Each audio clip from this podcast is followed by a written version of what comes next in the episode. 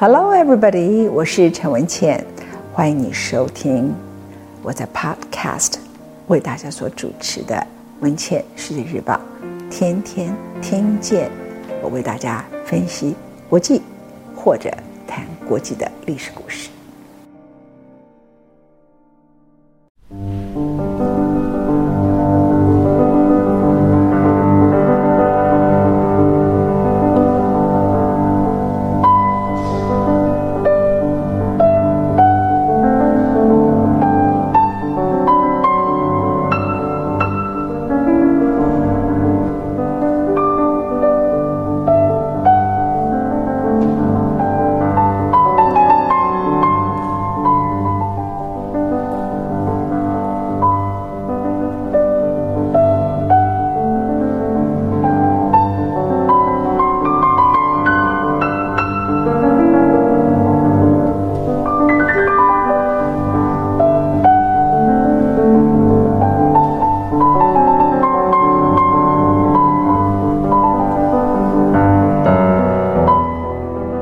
八一四年，拿破仑退位。一八一五年，他接受了所有各方面的协议。然后呢，他本来可以在那个地方当一个厄尔巴岛的帝王，讲起来搞笑，可是也算小确幸吧。按照我们现在的说法，如果拿破仑的故事到此为止，他的人生可能会有善终，但他可能不会被法国人如此尊敬。因为他是一个永不投降的人，他看清楚了，是的，我因为战败让法国蒙羞，我让他们的孩子跟着我在战场里头死掉，所以他恨我们。但是他们再怎么样也不会接受一个法国的皇帝是外国势力的傀儡。拿破仑最后一讲。讲的就是，你可以说是他的困兽之斗，也可以是说，所有的将军都该死在战场，而不是把自己搞一个小确幸，躲在一个叫做厄尔巴岛这个地方，才八十六平方里，享受他的最后晚年。他不接受，他也看穿了整个法国的局面。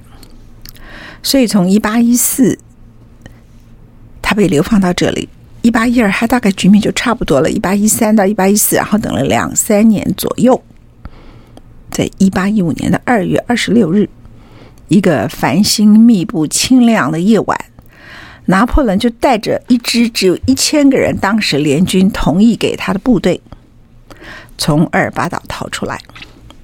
看那个联军都很害怕，我跟你出来会不会被杀死啊？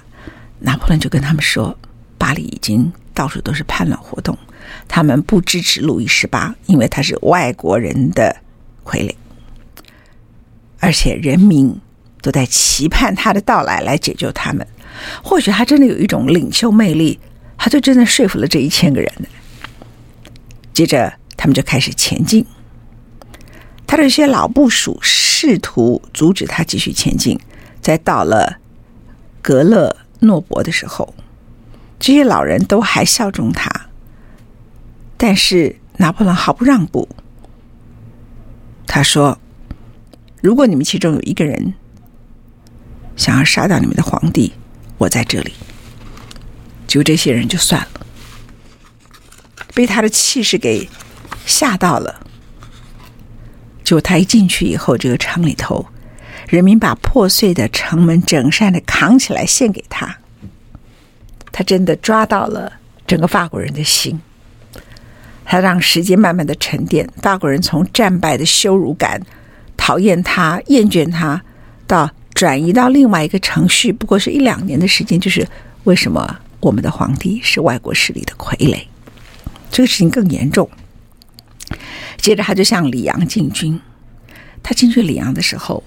街上果然像他所判断的，充满了欢呼之声。这个时候，他从一千个人军队加入，很多人纷纷说：“我要跟着你。”变成拥有一万四千个人的军队。哇，你要佩服拿破仑。还包括他昔日的战友。这个战友名字叫尼伊，他本来当时曾经在巴黎的时候叫拿破仑投降，交出他的皇帝的位置。现在呢，他也非常痛恨外国势力扶植的傀儡，所以爱国主义、民族主义永远第一名哈。战败这讲是我家里的人自己的事情，这是人性，从自古以来什么国家通通都一样。路易十八这个没用的傀儡，听到拿破仑又凯旋才到里昂，他就溜了，就逃出了巴黎。所以当拿破仑在三月二十号抵达巴黎的时候，巴黎就如同他告诉厄尔巴岛里头那些一千个士兵一样，整个都在等待他的到达。这距离他上次仓皇的离开，被骂暴君、被骂独裁者、刽子手，不过十个月左右，厉害吧？啊！结果这个时刻，联军就说：“你敢回来，那抱歉了。”英国、普鲁士都在比利时这个地方集结了大军，还有奥地利和俄罗斯。这个时候，拿破仑设法聚集了十二万八千人的军队，三百四十四座大炮来面对这些联军。可是呢，联军有多强？拿破仑是十二万八千人，联军有二十万人，还有五百座的巨炮，他们准备齐全。拿破仑不畏战争，这个仗打起来了。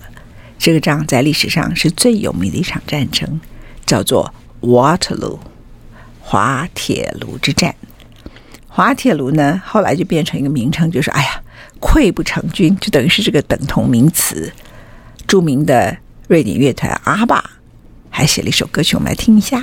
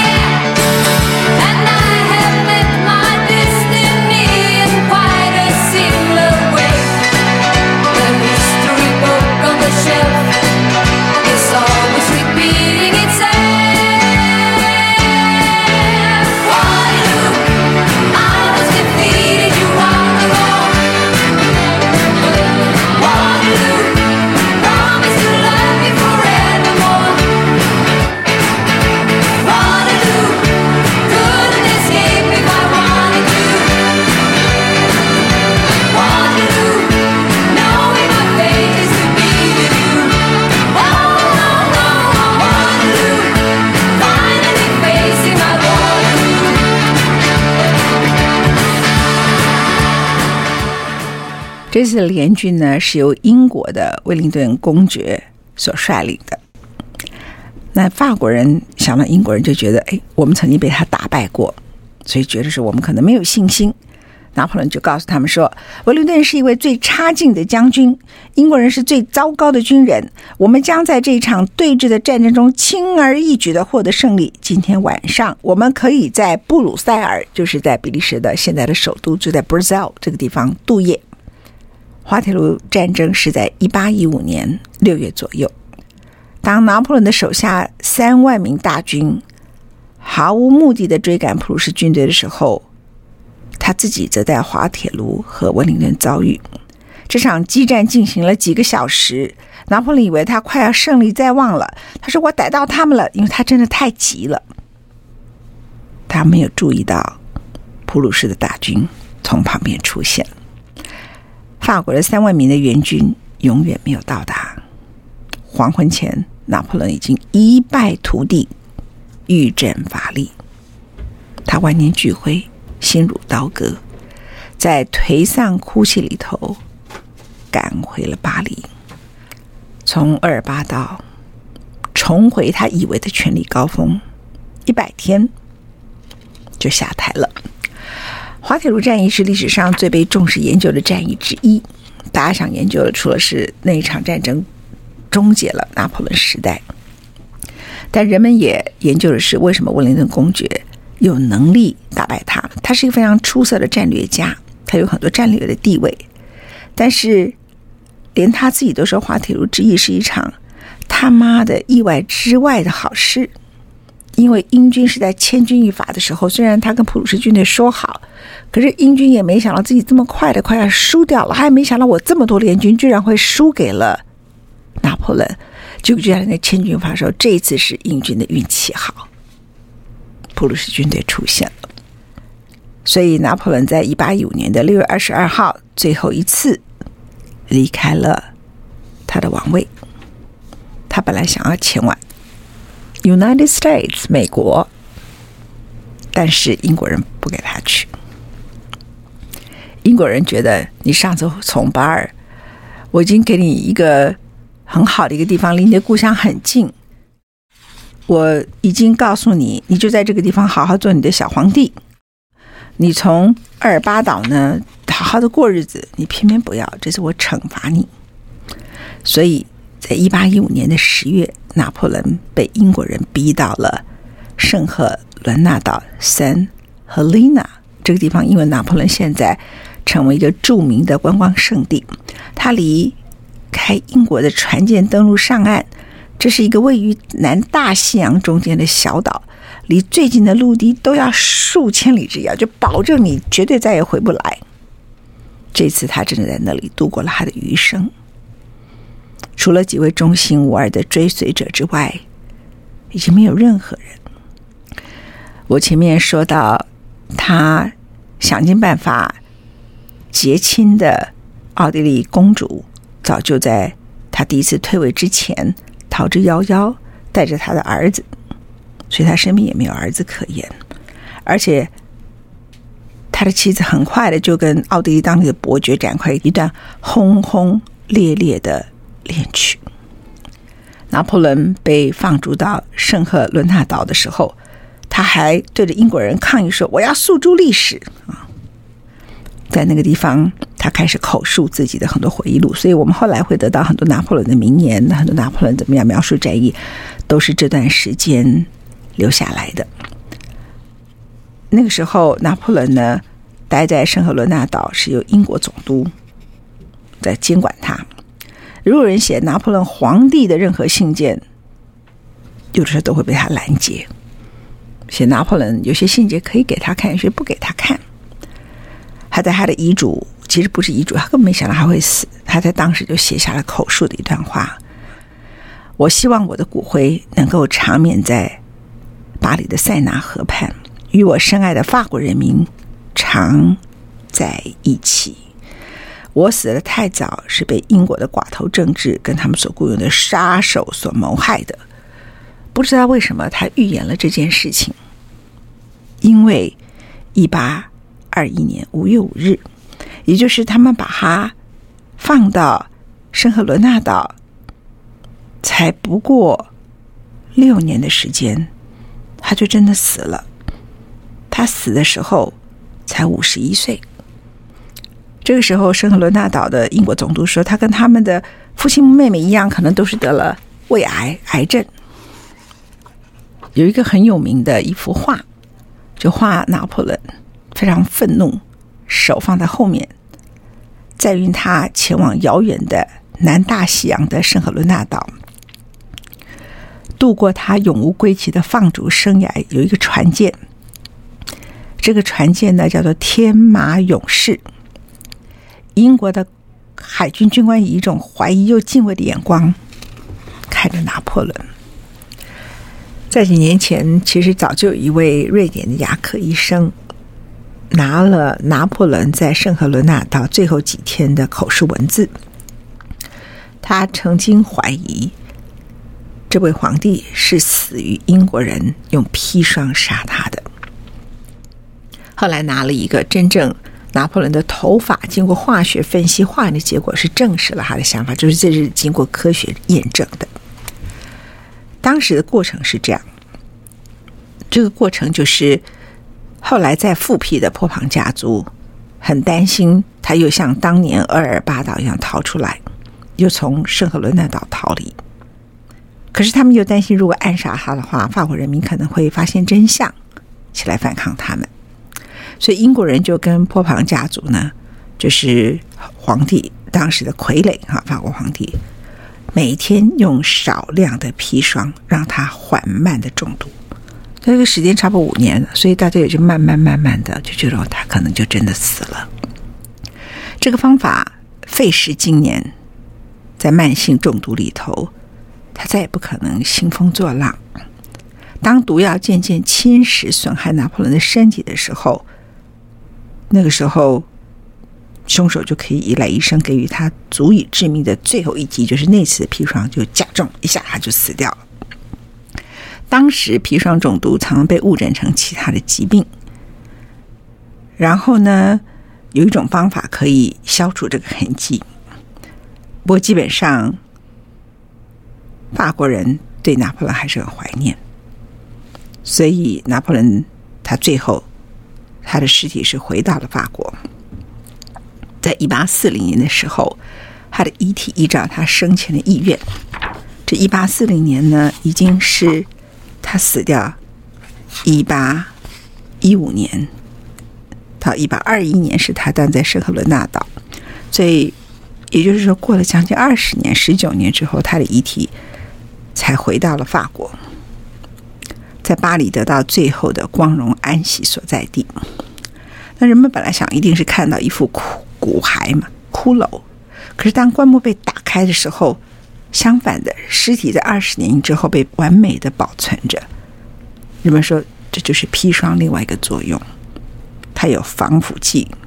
通常在博物馆实验室的标本，还有以前埃及木乃伊里头都会用少许的砒霜。所以拿破仑最后是砒霜而死，一个是当时的记录，一个是后来瑞典的一个牙科医生。经过法国人的同意，就拿了一个头发，做了这个科学实验。拿破仑一生，你要怎么样看待他？某个程度，他替意大利跟德国铺下了日后统一之路。因为本来德国是跟普鲁士是很混乱的一个很多联邦，但意大利也是有些土地是属于奥地利的，有些是被法国监管，是被英国人。结果因为他征战把他们都征战完毕了，所以他们就统一了。这是他对日后历史的第一个影响。第二个影响是他看不起有一个地方叫路易斯安那，他卖掉了，卖给了美国。他跟西班牙之间的战争，使得西班牙整个国家势力大幅衰退，就让拉丁美洲的国家有了自己独立战争的能力，所以就拉丁美洲就脱离了西班牙。他强化了教宗和天主教会之间的地位。虽然这并不是他真正的目的，但是他是为了夺权。可是从此法国就变成了一个天主教为主的国家，而他的儿子拿破仑二世从来没有统治过法国。他一八四零年回到法国，一八五二年时候是他的侄儿路易拿破仑用了拿破仑这个名字的声望，宣布了第二帝国。拿破仑并不知道自己这么快就要死掉，在他的口述历史里头，他仍然不认为自己是一个失败者。我们用他这句话来作为拿破仑最后一讲的结语：我的一生啊，是多么精彩的传奇！谢谢各位。